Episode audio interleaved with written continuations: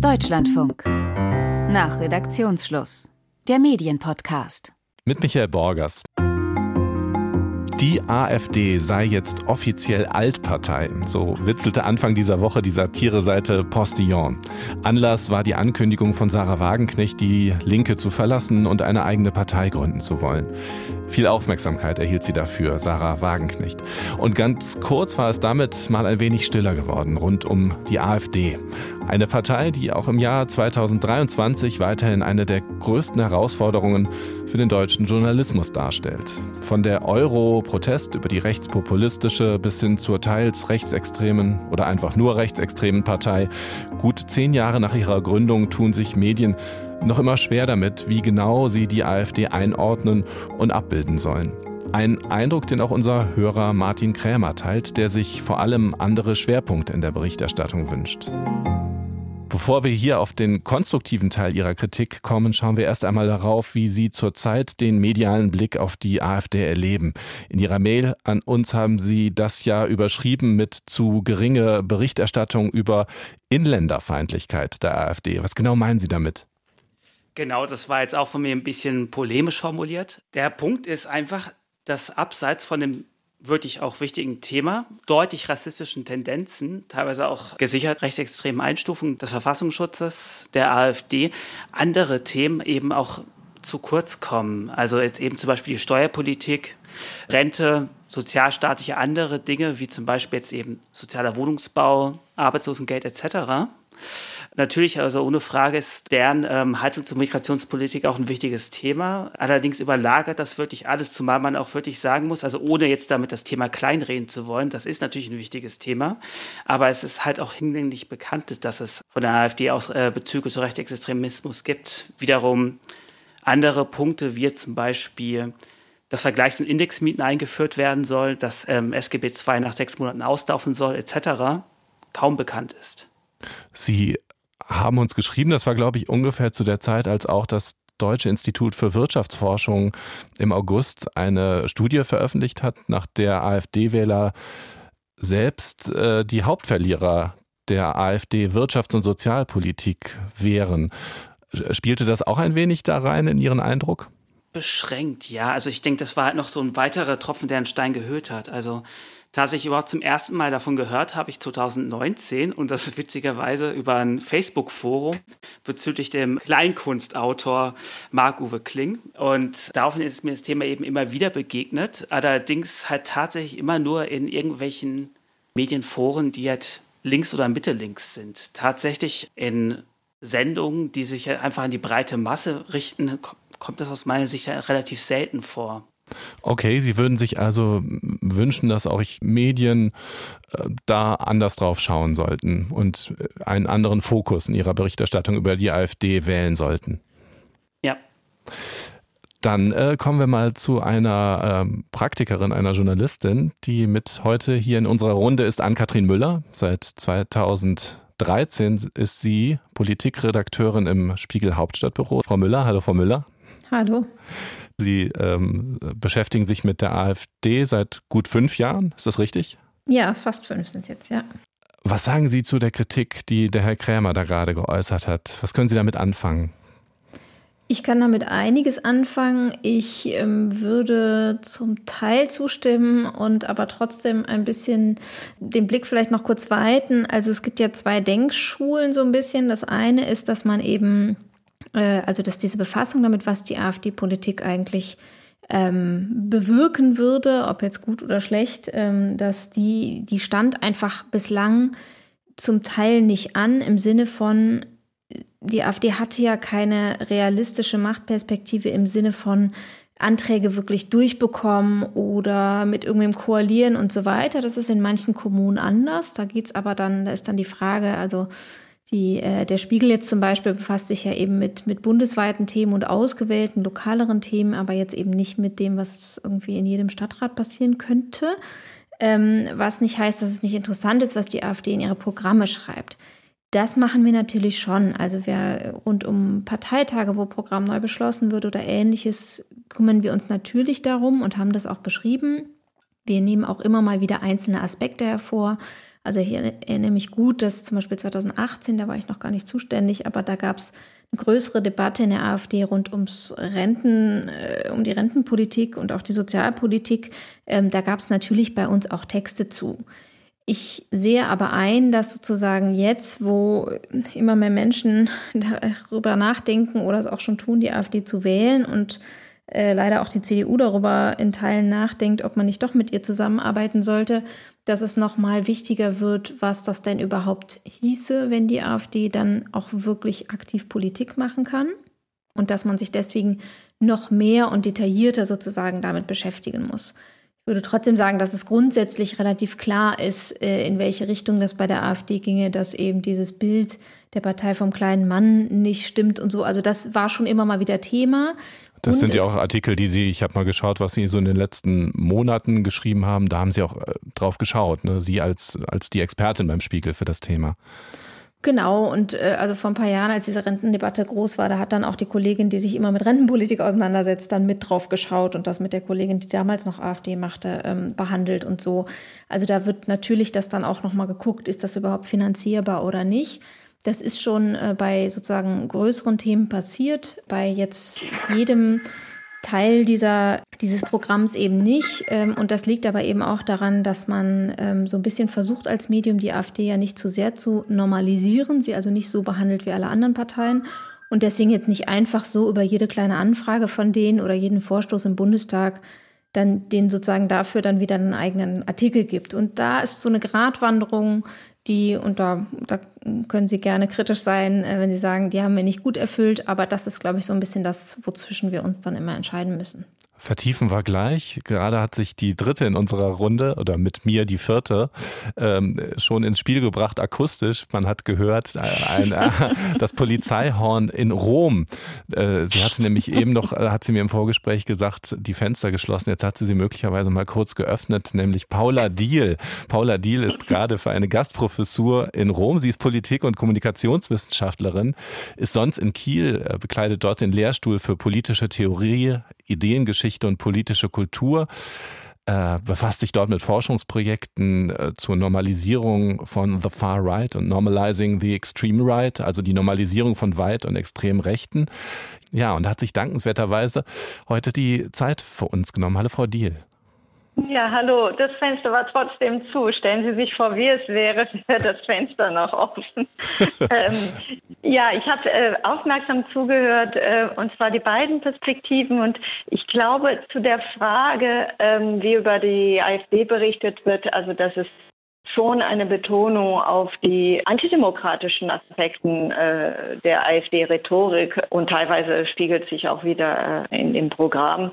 Es hat eine, also eine Demokratie-Ebene von der Theorie her be betrachtet, äh, die erklärt, warum dieses Thema privilegiert wird, weil alle andere Themen zwar diskutabel sind äh, und kritikwürdig sein können, aber äh, wenn es darum geht, das, das Prinzip der Gleichheit der Demokratie in Frage zu stellen, das zieht natürlich Aufmerksamkeit der Medien und sollte es ja auch sein, weil die Medien natürlich auch dafür da äh, die Alarmglocken zu läuten, wenn Akteurinnen, egal aus welcher Parteien, äh, gegen die äh, Demokratieprinzipien verstoßen und daraus auch eine Diskussion zu starten.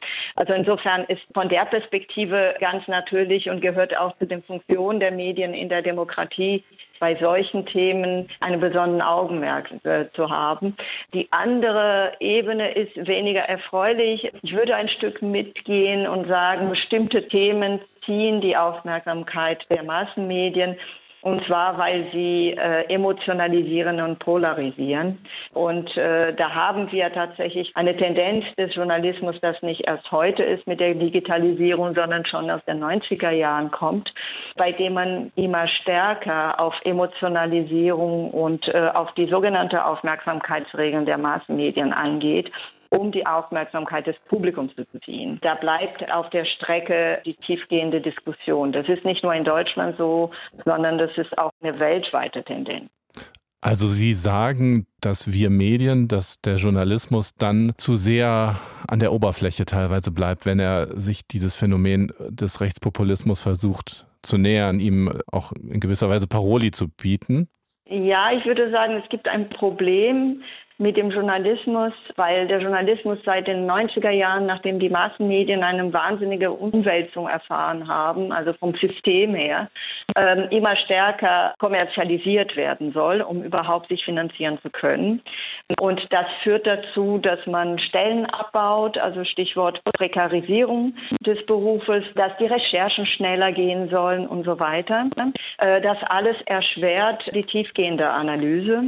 Und dazu kommt mit mit, mit den sozialen Medien, äh, den Wettbewerb, der indirekt läuft, äh, mit den, den, Informationen, die über Politik und Gesellschaft in den sozialen Medien zirkulieren, die natürlich keine Verpflichtung haben, sich da, darüber zu rechtfertigen, aber die sind dadurch schneller und können auch emotionalisierender sein.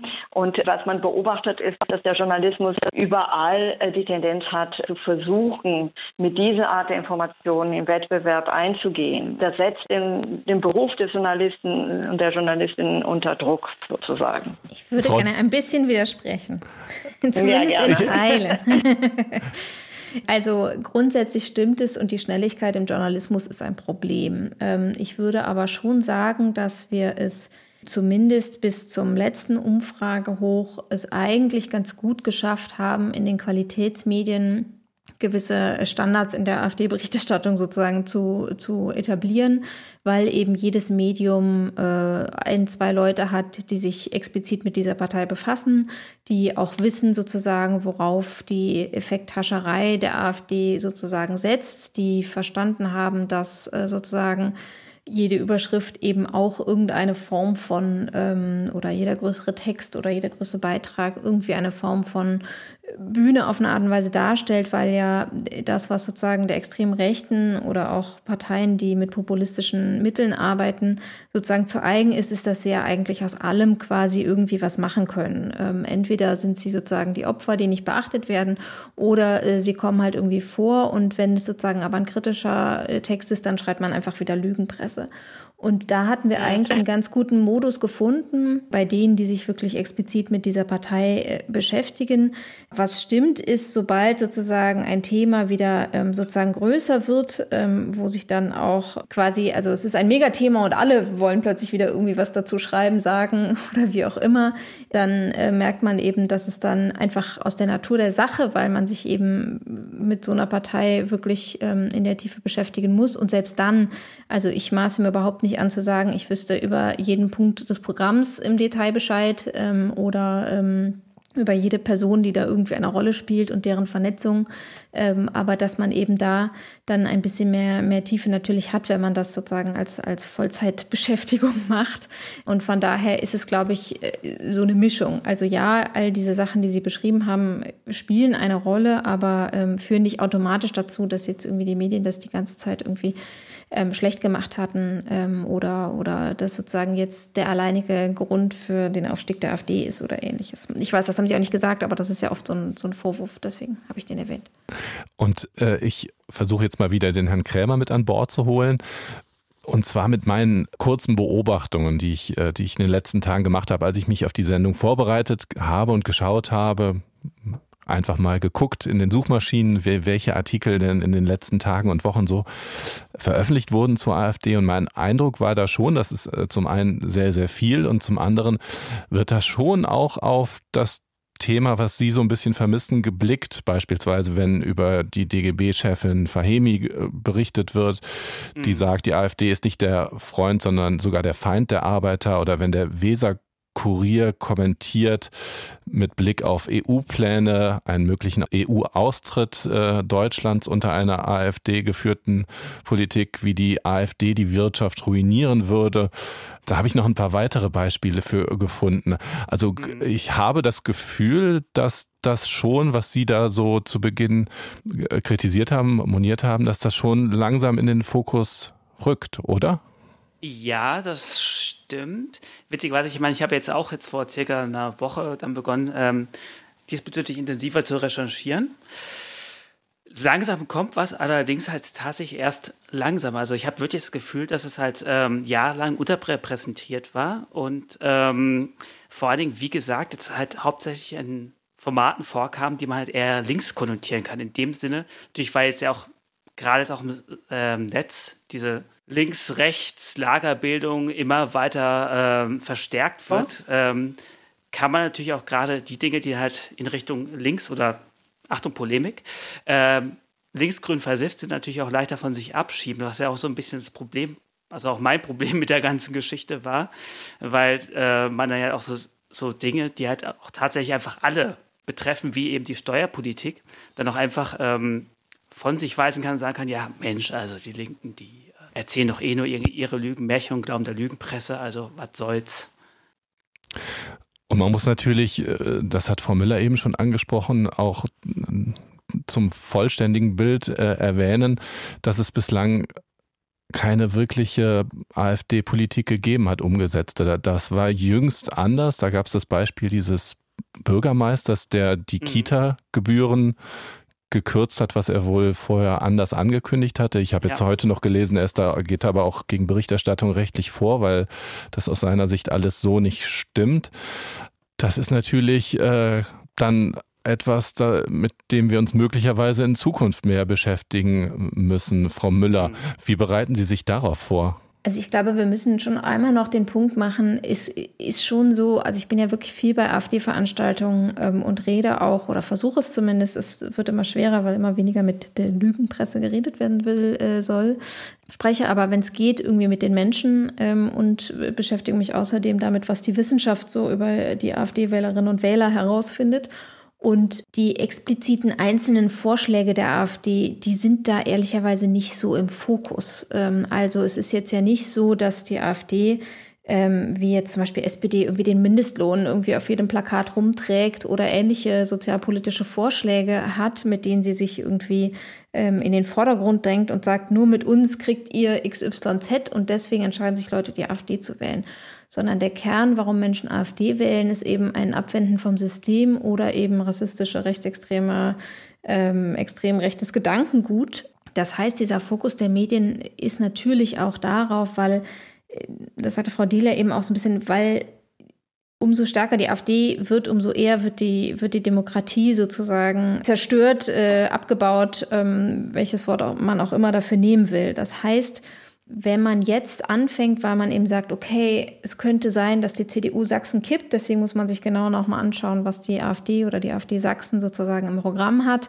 was das dann am Ende bedeutet, um eben sagen zu können, hier übrigens ist äh, die AfD gegen die Betreuung von Kleinkindern in Krippen. Das heißt, wenn ihr die AfD wählt, kann es sein, dass äh, es am Ende passiert, dass ihr keine Krippenplätze bekommt ähm, mehr in Sachsen, dann ist das was, was sozusagen für die sächsische Landtagswahl vielleicht relevant ist, was aber in anderen Bundesländern, wo niemand mit der AfD überhaupt nur zusammenarbeiten will, äh, eben eine Relevanz hat. Ähm, also diese Frage sozusagen, also warum hat man sich in den anderen Jahren nicht in der Tiefe sozusagen mit jedem Feld der Politik äh, der AfD beschäftigt, äh, ist da eben schon, schon relevant, weil es eben überhaupt nicht zur Debatte stand, ob sie tatsächlich dann ähm, mit in der Regierungskoalition, auf welcher Ebene auch immer, äh, sitzt. Und wie bereite ich, ich mich vor? Also ich verstehe Ihren Punkt absolut, Frau Müller, aber ich finde tatsächlich, dass ähm, auch vorhin der Berichterstattung gar nicht verkehrt gewesen wäre. Auch wenn man natürlich jetzt darüber fragen kann, in welchem Umfang. Ähm, schlussendlich, ja, äh, also die Partei, also die AfD gebärdet sich ja als äh, die Partei des kleinen Mannes und genau das bietet sie eben nicht. Also sie macht eigentlich ziemlich genau das Gegenteil von dem, was ihre Wählerschaft fördert und ähm, dass dann man dann auch darüber informieren muss und dazu auch der Zugang zur Information bestehen muss, auch auf breiter Ebene, finde ich jetzt eigentlich schon, auch wenn man die Vergangenheit jetzt natürlich nicht ändern kann.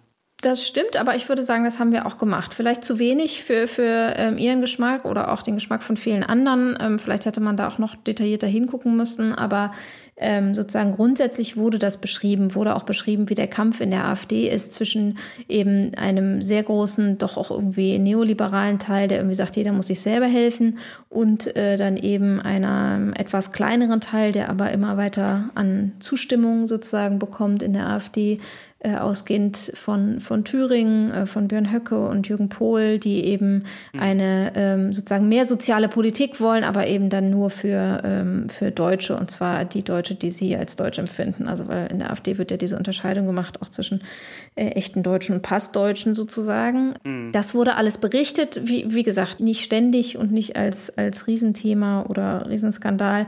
Aber ich weiß zum Beispiel in den letzten Jahren, also ich habe mich auch schon mit der Umweltpolitik der AfD beschäftigt und wie sie sozusagen versucht, äh, dieses Thema irgendwie für sich zu kapern, wie sie irgendwie mit Klimaleugnern ähm, kooperiert, wie äh, sie zum Beispiel versucht hat, die Angst vor einem Blackout zu schüren, ähm, schon bevor es überhaupt den Ukraine-Krieg gab und wie sie das seitdem natürlich noch mehr gemacht haben durch die Energiesorgen und so. Also es gibt es immer wieder, aber halt nicht als, als Megadebatte. Ich wollte gerade zum Teil Frau Müller äh, zusprechen, aber auch widersprechen. Also zusprechen der Hinsicht, dass es ja die Medien haben gelernt, im Umgang mit der AfD aus diesen Emotionalisierungsfalle rauszukommen. Das äh, habe ich jetzt äh, heute bei Vorbereitung meine Notizen geschaut. Und zwar kann ich genau datieren aus dem Jahr 2018. Also da wurde ziemlich viel darüber nachgedacht, was es bedeutet, wenn man dann bestimmte Fragestellungen framet äh, und wie man den bestimmte Themen präsentiert.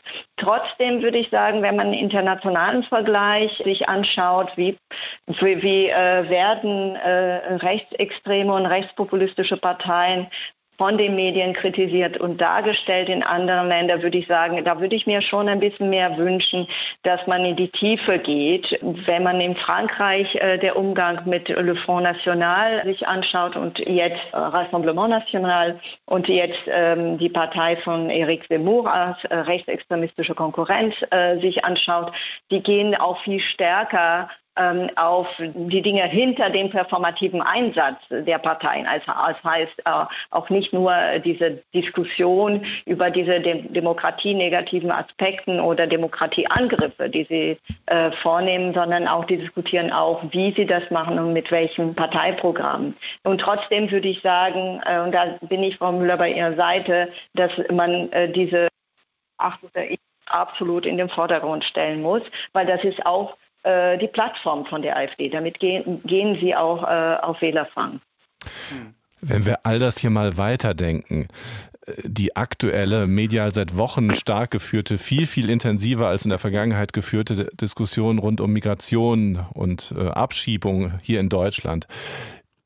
Ist das ähm, auch eine, ein Ergebnis der Art, wie Medien in der Vergangenheit über die AfD berichtet haben oder geht diese These zu weit?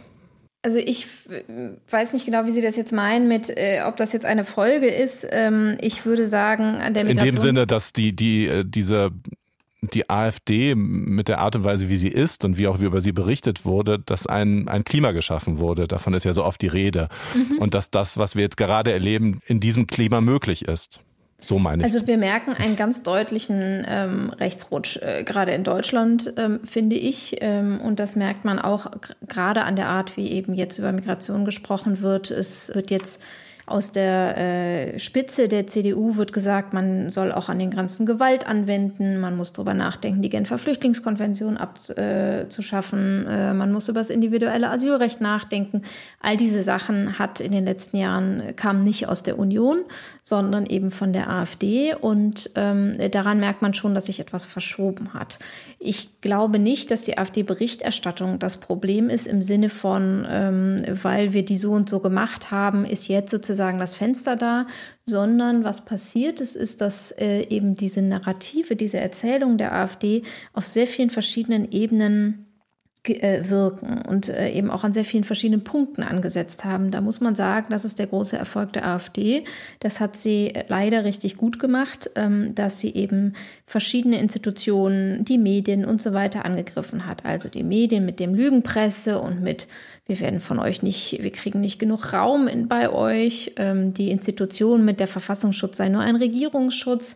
Ähm, die anderen Parteien sind alle gegen euch. Äh, nur wir sind die einzigen, die euch noch retten können. Ähm, die da oben. Also auf ganz vielen verschiedenen ähm, Ebenen und äh, mit ganz vielen verschiedenen Elementen hat die AfD es eben geschafft, ähm, so eine Verunsicherung in die Bevölkerung reinzubekommen und hat das Glück, dass eben gerade so viele Krisen sind. Ja? Also Krisen helfen ja immer extremen Kräften, weil sie für Verunsicherung sorgen und weil die Leute auch irgendwann müde sind und ähm, weil sie das sieht man ja auch in den Umfragen, wissen, ach, die AfD hat gar nicht die Lösung, aber irgendwie soll es jetzt halt mal irgendwer machen oder dann ist es mir auch egal, dann denke ich jetzt nur noch an mich.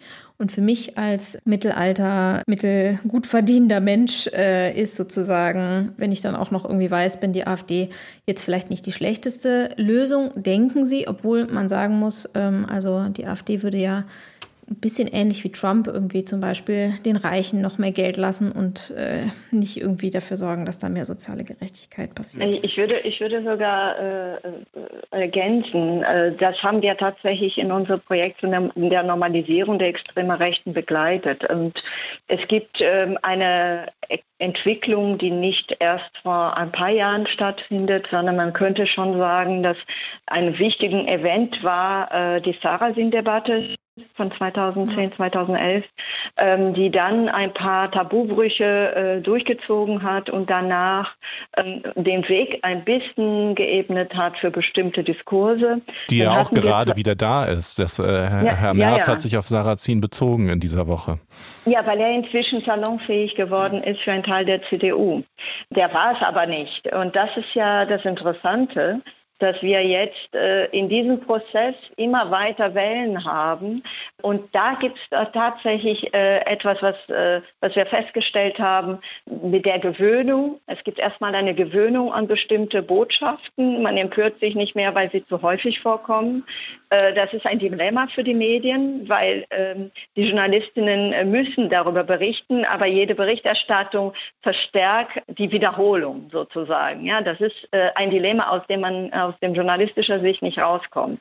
Aber auf der anderen Seite gibt es auch das Problem, dass bei der Wiederholung nicht nur durch die Medien, sondern auch von anderen Akteurinnen ein Wettbewerb um die Aufmerksamkeit stattfindet. Das heißt, andere politische Akteure fangen an, mit diesen Jargons, äh, mit diesen Ideologien zu spielen, in der Hoffnung, sie kriegen auch so viel Aufmerksamkeit. Und dadurch schaukelt sich das Ganze hoch.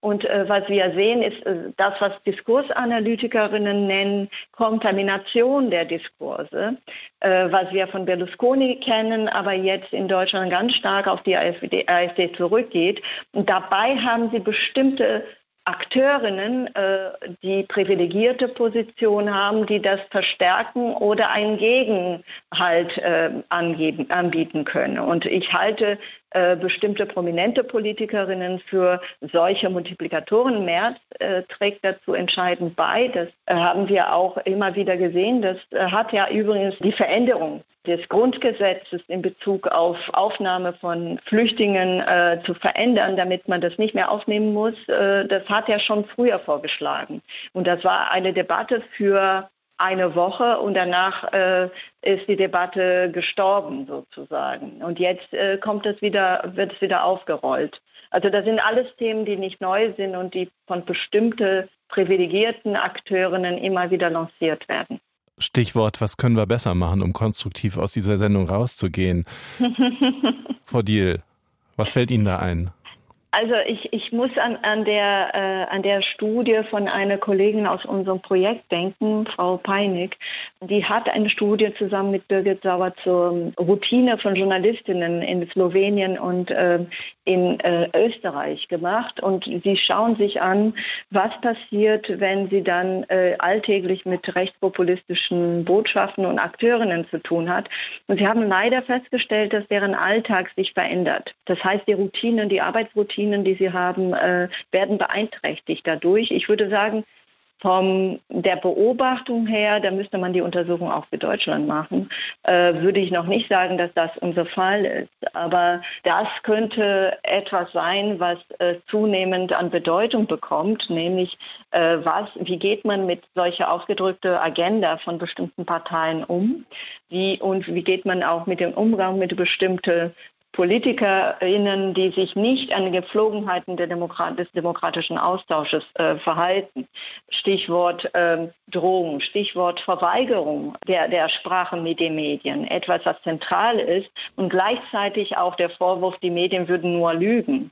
Ähm, also ich glaube, jeder hat schon diese Szene vor sich gesehen äh, in Satirensendungen, wenn äh, ein, ein Reporter in AfD äh, Parteitag ist und sagt, wir können jetzt alles sagen. Nee, sage ich nicht, weil Sie sowieso nicht darüber berichten. Sie werden lügen. Mhm. Also das ist diese, äh, diese paradoxe Situation, die man gar nicht auflösen kann. Ähm, das macht was mit, den, äh, mit der Arbeit von Journalisten und Journalistinnen und das ist sehr, sehr schwierig, ähm, einen Weg zu finden. Ja, also diese Punkte, die sie, äh, die Frau Dieler anspricht, die, die sind jetzt alle schon so. Also natürlich ist es so, dass es einige in der AfD gibt, die gar nicht mehr mit einem sprechen wollen. Natürlich ist es so, dass ähm, man ständig äh, Hass und Hetze ausgesetzt ist und Drohungen, dass man irgendwie anders auf sich aufpassen, sich schützen muss.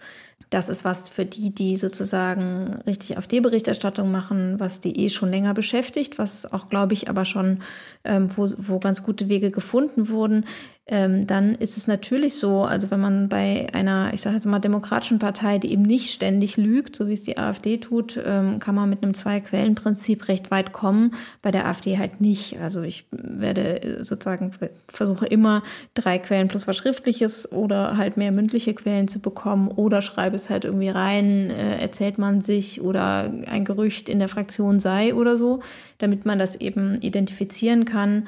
Ähm, man muss sich ja sowieso als Politikberichterstatterin irgendwie dessen bewusst sein, egal bei welcher Partei, dass einem nur erzählt wird, was ähm, ja, die Person auch will, dass man das weiß. Ähm, und das muss man eben bei der AfD nochmal besonders bedenken. Ich würde noch ein bisschen weitergehen. Ich glaube, es wäre schon sinnvoll, wenn ähm, auch die, die sich nicht explizit mit der Partei beschäftigen, ähm, sich aber noch ein bisschen mehr über die Medienlogik äh, oder die Medienarbeit und die Strategiearbeit von extrem rechten Kräften ähm, genau. so generell ja. befassen. Also wenn man sich noch mal ein bisschen überlegt, wie funktioniert eigentlich unser Modell in diesen Zeiten, wo Wahrheit immer weiter in den Hintergrund rückt für diese Kräfte, wo es eben auch immer mehr um Emotionen geht, was kann man eben aus äh, den Fällen in ähm, Österreich, in Frankreich, in wo auch immer lernen. Ähm, Italien haben wir angesprochen, Donald Trump haben wir angesprochen. Ähm, ich meine, da haben amerikanische Medien zum Beispiel ihn irgendwann ein bisschen zeitversetzt gesendet, um einen Live-Faktencheck zu machen. Ähm, das sollte man bei der AfD eigentlich jetzt schon tun. Äh, man kann fast ein bisschen ketzerisch sagen, wenn Friedrich Merz so weitermacht mit seinen Zahnarzt und sonstigen Aussagen, dass man das bei ihm dann auch bald machen muss. Ich hoffe, ähm, er, er äh, be begrenzt sich da wieder ein bisschen, ähm, was, was äh, diese Sachen angeht. Ähm, aber klar, da sind große Dinge, die sozusagen nicht nur die Einzelnen, die mit den Parteien zu tun haben, sondern eben auch äh, die drumherum und die in den Etagen drüber sozusagen ähm, ja, hören oder lesen oder wie auch immer sollten, ähm, damit man eben bestimmten, nicht in bestimmte Fallen tappt. Herr Krämer, Ihnen gehört das Schlusswort. Ihnen haben wir diese Runde zu verdanken, diese Diskussion. Was haben Sie mitgenommen? Genau, Sie merken, ich habe jetzt keine 180-Grad-Wendung inner innerlich vorgenommen. Äh, tatsächlich habe ich mich teilweise ähm, in meinem Wunsch bestärkt gesehen. Freue mich natürlich auch zu hören, dass da jetzt doch durchaus Bewegung in die Sache zu, gekommen ist. Und was natürlich auch interessant ist, auch eine neue Perspektiven ist, unter anderem auch durch das, was jetzt Frau Dier erzählt hat, mitnehmen zu können. Das waren unser Hörer Martin Krämer, die Politikwissenschaftlerin Paula Diehl, die Spiegeljournalistin Ann-Kathrin Müller und ich, Michael Borgers aus der Deutschlandfunk Medienredaktion. Und wenn auch Sie ein Thema haben, eine Medienkritik, eine Journalismusbeobachtung, eine Frage, über die Sie mit uns sprechen wollen, dann schreiben Sie uns doch einfach. Und zwar eine Mail an nach redaktionsschluss.deutschlandfunk.de. Alles in einem Wort nach redaktionsschluss.deutschlandfunk.de. Wir würden uns freuen. Bis dahin, machen Sie es gut.